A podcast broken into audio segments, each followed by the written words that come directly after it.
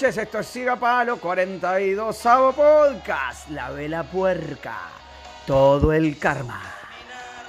Y sacó de la mochila todo el karma El camino se llenó todo de barro Los zapatos le pesaban como anclas Pero tuvo condición para no hundirse nunca Y pudo comprender Que prefiere que no goce que destruye No del miedo que te pone con mentiras Mentiras que no duran para siempre El del toque para siempre siempre se termina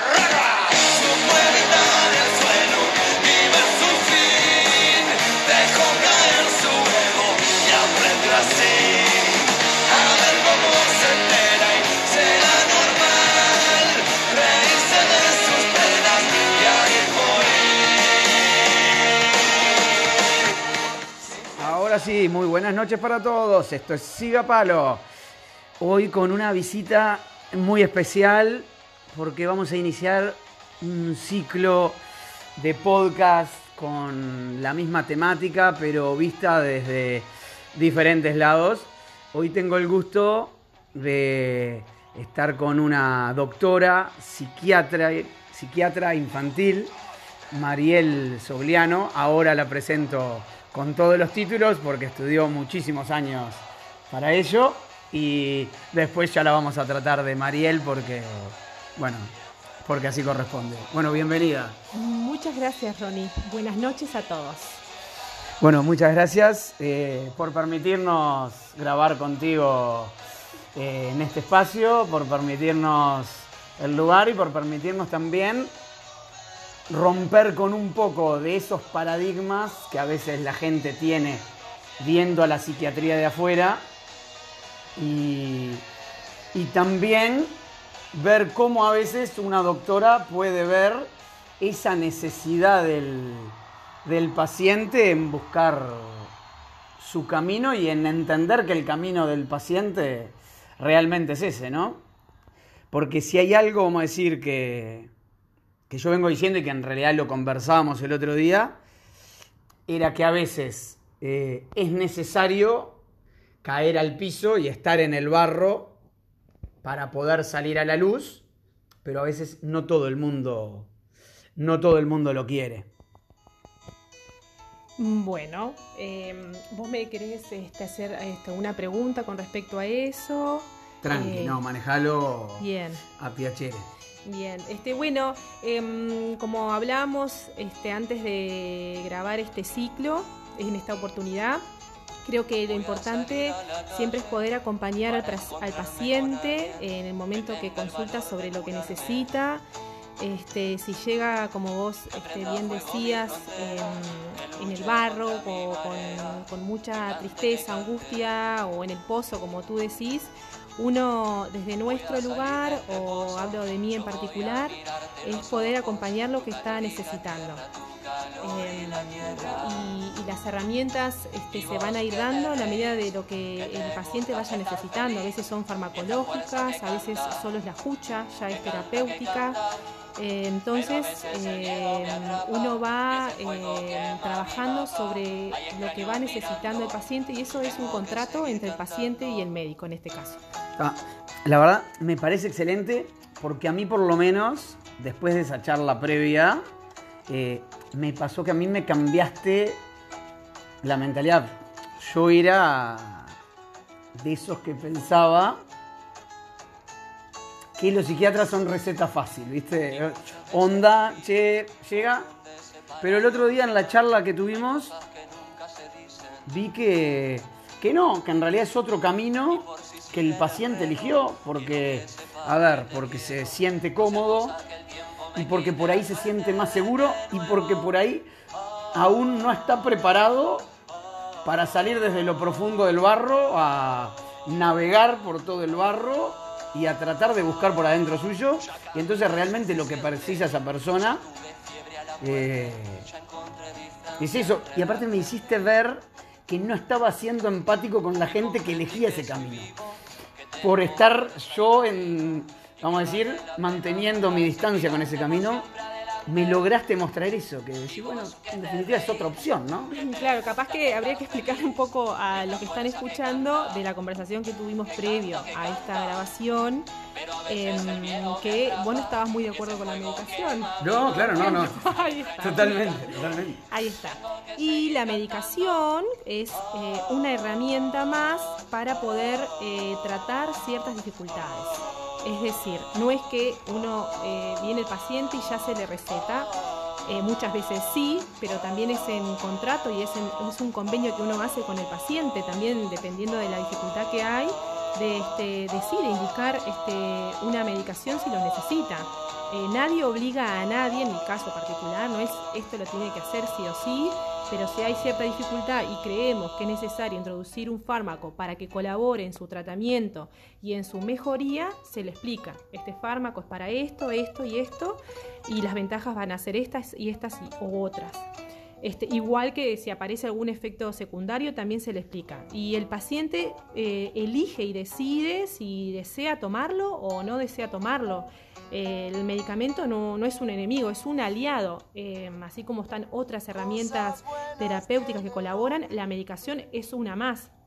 Uno acompaña en el proceso, tanto si acepta y si no acepta la, elegirla, eh, tomar una medicación, también se entiende, porque de eso se trata, de poder acompañar la dificultad del paciente y, encontrar el camino que es este, para el paciente el que sea. En, ese- en este, este caso, quizás en, en principio no es la medicación, quizás es más adelante. Bueno, se va a ir viendo, no es eh, sí o sí la medicación, o sí a la medicación, no a la medicación, eh, dependiendo de la dificultad determinada, ver si es necesario o no y acompañar si el paciente desea o acepta y si no, apoyarlo también. Perfecto, pará. Yo te voy haciendo las preguntas que en realidad del estigma que yo tenía, porque y entiendo que mucha gente por ahí se estigmatiza lo mismo o gente que por ahí toma caminos y opciones por ahí que no van tan de la mano con la medicina, por lo menos en determinados momentos de su vida, eh, y que a veces eh, que a veces creo que como todo en la vida, ¿no? Cuando estás de un lado, eh, a veces te es muy difícil ver lo positivo del otro lado y cuando estás del otro lado te es muy posi- muy muy positivo, muy difícil ver lo positivo del otro. Entonces,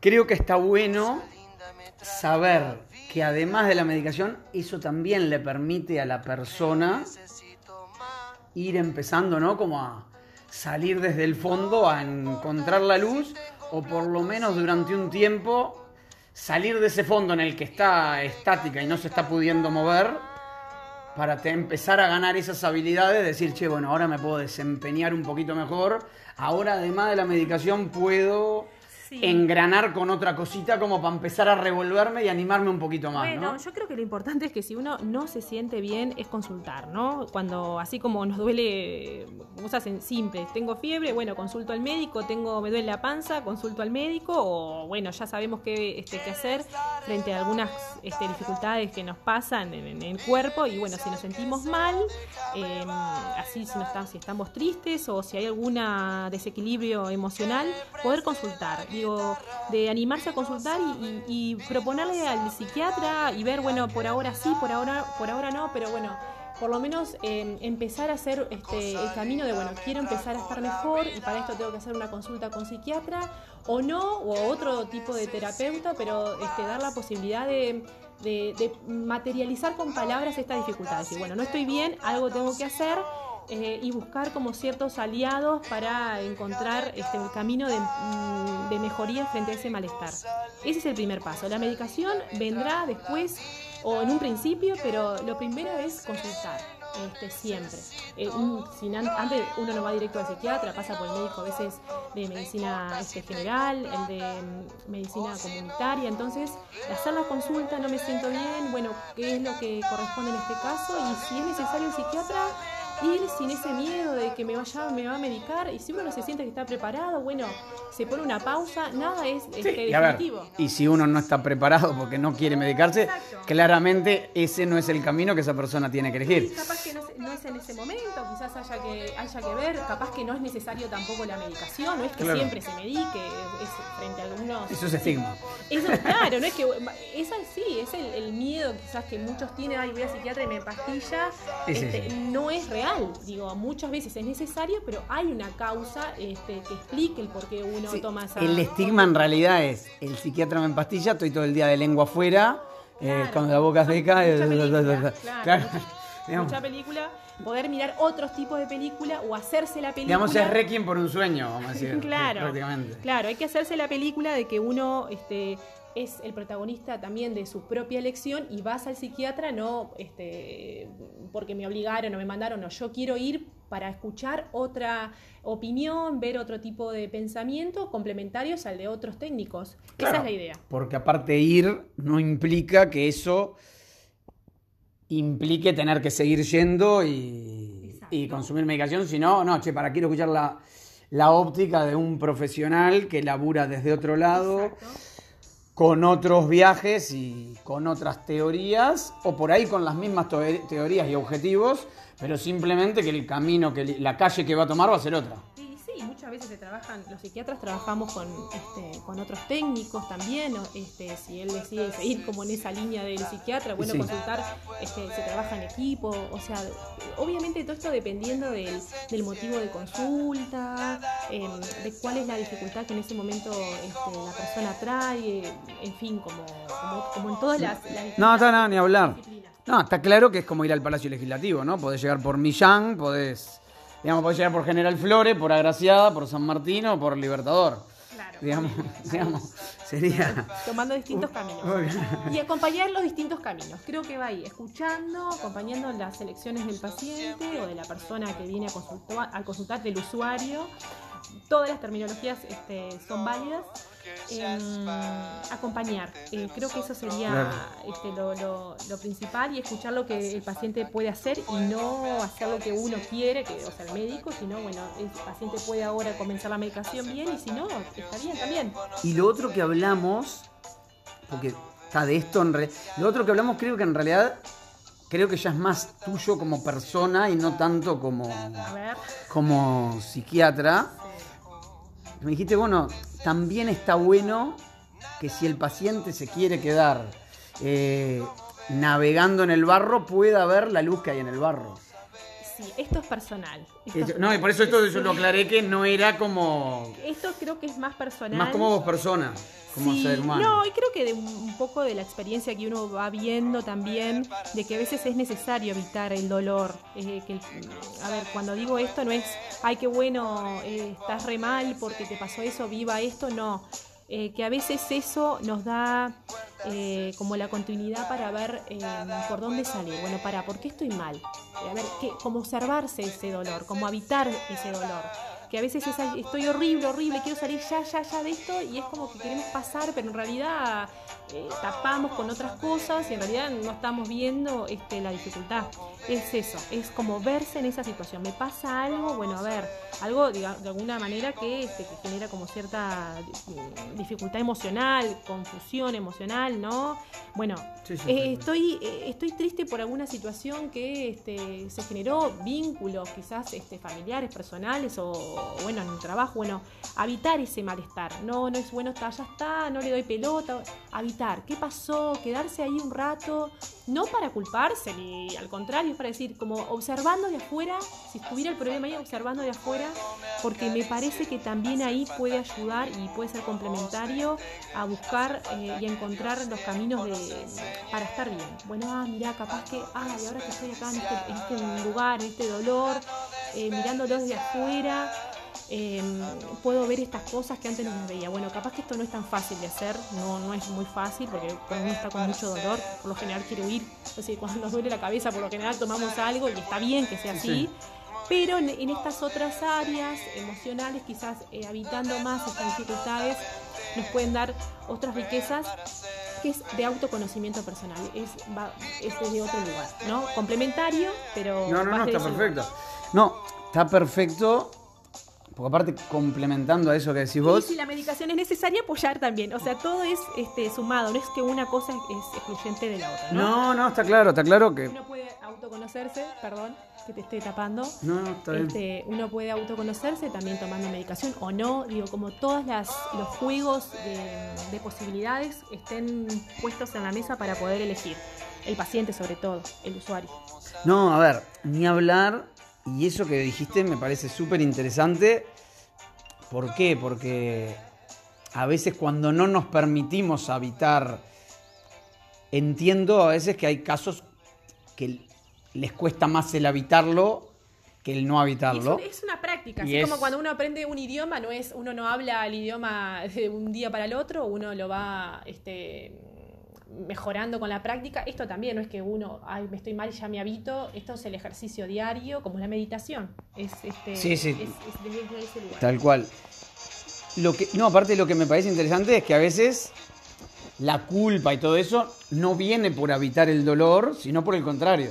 A veces cuando lo queremos esconder en el, en el fondo del baúl pensando que así vamos a evitar eh, algún problema, a veces lo que fue un dolor de hace cinco años, el problema viene cinco años después porque se fue haciendo la bola de nieve eh, en el fondo del baúl y después ya no entra más en el baúl y no hay, no hay baúl, no hay tres baúles, no hay cinco baúles y a veces es más fácil atacarlo de primera, ¿no? Y compartir ese espacio de primera y no darle esa posibilidad de que...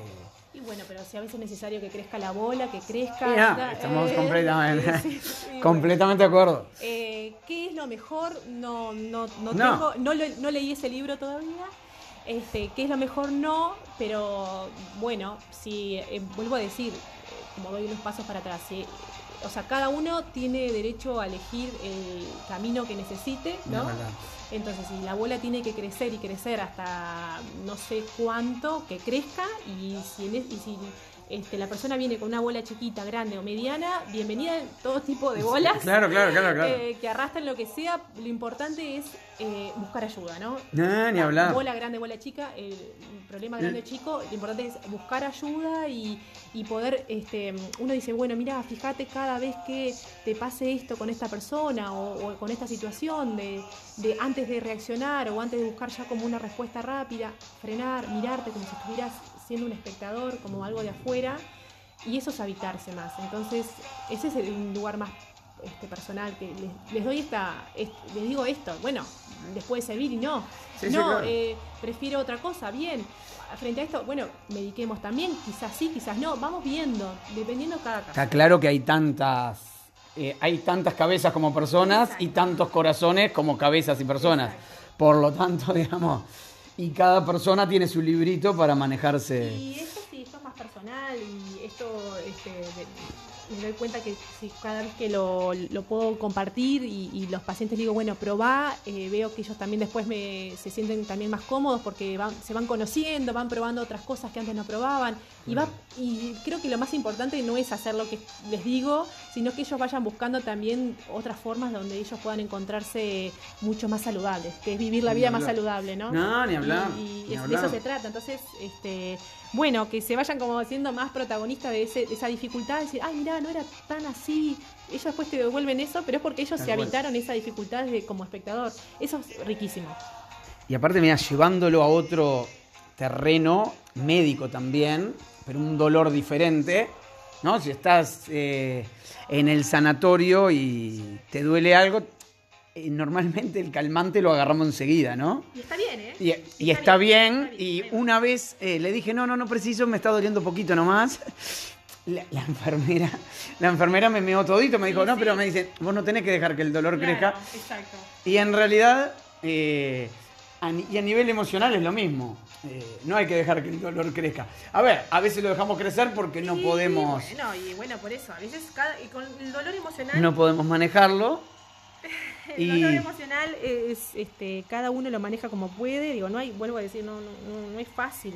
Este, es un camino constante, ¿no? Las emociones, este, estar con las emociones como reconociéndolas es todo un camino diario. Y, y si se necesita en ese momento aliviar el dolor emocional, hablo, bienvenido sea, hay que hacerlo, ¿no? Es, todo es complementario, nada excluye otra, un tratamiento ni quita relevancia al otro, es todo complementario, todo, absolutamente. Ni hablar, ni hablar. No, ni hablar que eso es así. Lo que a veces creo, eh, que me ha pasado y creo que a mucha gente que pueda estar escuchando le pasa también, es que a ver, si te pasa, ¿no? Que te duele una rodilla, pa, me, me duele la rodilla, ¿no? Hay que, hay que aliviar. Pero viste que si te duele algo emocional, da vergüenza, ¿no? Da, da como ese, qué sé yo, que decís, che, me da miedo decir que estoy mal porque me dejó mi pareja o porque eh, me peleé con este o me peleé con el otro. ¿A quién le da miedo? Y a la gente en general, ¿no? Te puede dar vergüenza, te puede dar miedo contar lo que estamos sintiendo, ¿no? A veces. Sí, reconocer, reconocer las emociones. Digo. Es, este, es difícil, no es fácil, porque, bueno, no- este, en realidad es, es un camino Es un laburo. es un laburo y es un camino que en realidad no estamos eh, acostumbrados, en realidad no hay un- creo que el re- hay como una enseñanza recién como que está emergiendo, este, veo los libros. Lo de la inteligencia emocional está emergiendo Por ahora eso, en el último etapa. en- sí, este, no quiero hablar de etapa porque no, no sé mucho de cuándo está emergiendo, pero es algo que lo siento como nuevo, de esto de reconocer las emociones, este, que no es fácil, que no ha sido fácil, pienso en, en mis antepasados, que le- les costaba un montón, entonces prefiero hablar desde ese lugar, no como algo general, no generalizar, porque eso que No, no, no, está bien. porque no todos, capaz que algunos tienen más facilidad para estar conectados con sus emociones, pero es algo que cuesta a todos en general, ¿no? Sí. Que nos cuesta a todos, exacto. Sí, es verdad. Y a ver, y cuesta, pero también un poco por, por esas palabras que nos han dicho incluso en nuestras casas, ¿no? Bueno, por eso hablaba- Que a ver, hablaba- que nadie lo hizo de mala leche, ¿no? Sí, claro. Claramente, pero Forma parte de la cultura. Te enseñan de una manera eso que, a ver, personal, también te enseñan de acuerdo a cómo venían viviendo Exacto, ellos. las- como una tendencias sociales, sí, obviamente. Porque, a ver, nuestra generación también, hablamos que capaz que la generación anterior, por ahí, o la anterior, eh, eh, todavía si los cagaban a palos en la casa, si bien siguen existiendo esos casos hoy, hoy está mal visto. Bueno, pero esta cultura de, por ejemplo, ay, el niño, ay, no llores, estas cosas que a veces Sí, sí, pasa. no, el- ni, siquiera ir a los golpes, ¿no? Claro, hablemos cosas más sencillas, que vas en la calle, ay, qué feo, un niño llorando. Sí, sí, sí. Esas cosas que en realidad... A ver, es- los varones no lloran, Los eso era varones no lloran, y aún, y aún siguen, se sigue esa conducta. sí, sí, sí. Este, qué feo, no llores. Entonces ella- todo eso que es de las emociones ya, ya se va bloqueando, pero sin culpabilizar. Esto no es para No, no es por Sí, culpabilizar. porque todos hacemos lo que podemos y porque nuestros antepasados han hecho lo que podido con lo que también le han enseñado. Entonces, es cada uno con las herramientas que tiene. Ni ¿no? hablar, ¿no? Y aparte creo que en el momento Sí. que entendemos y aceptamos que los otros también hicieron lo que pudieron.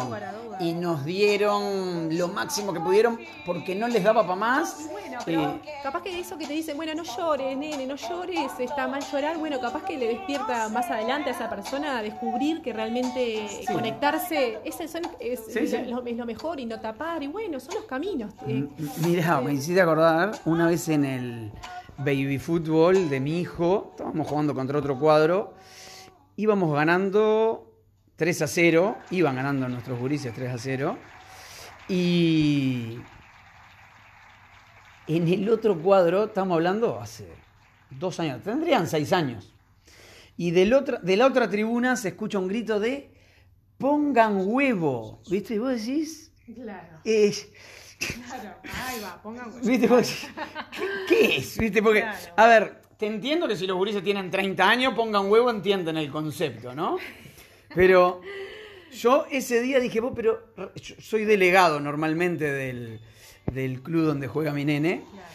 Y yo ese día, mientras lo miraba al otro delegado del otro equipo, yo decía, ¿realmente un niño de seis años concibe la posibilidad de entrar a la cancha y no dar lo mejor de sí en la cancha?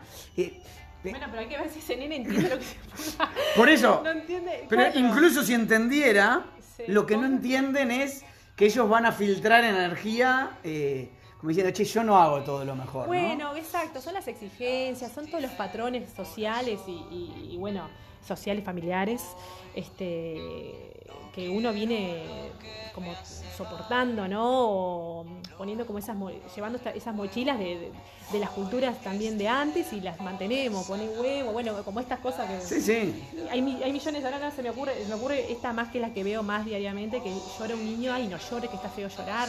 Que fue llorar delante de la llorar, gente. delante de la gente, sí, está, o, o sea, son- es, eh, es re natural, porque después nos cuesta de, de grande no llorar a nosotros. No, y te cuesta llorar y, normalmente después la gente se encierra en un baño a llorar cual, cual si fuera lo más vergonzoso del planeta. Y, estar como y está mal, y en realidad forma parte del proceso de, de sanación, de verse, de por qué lloro, es todo un, un, este, mecanismo saludable, porque es necesario, bueno, estoy triste, necesito llorar porque pasó esto, y bueno, y lloro.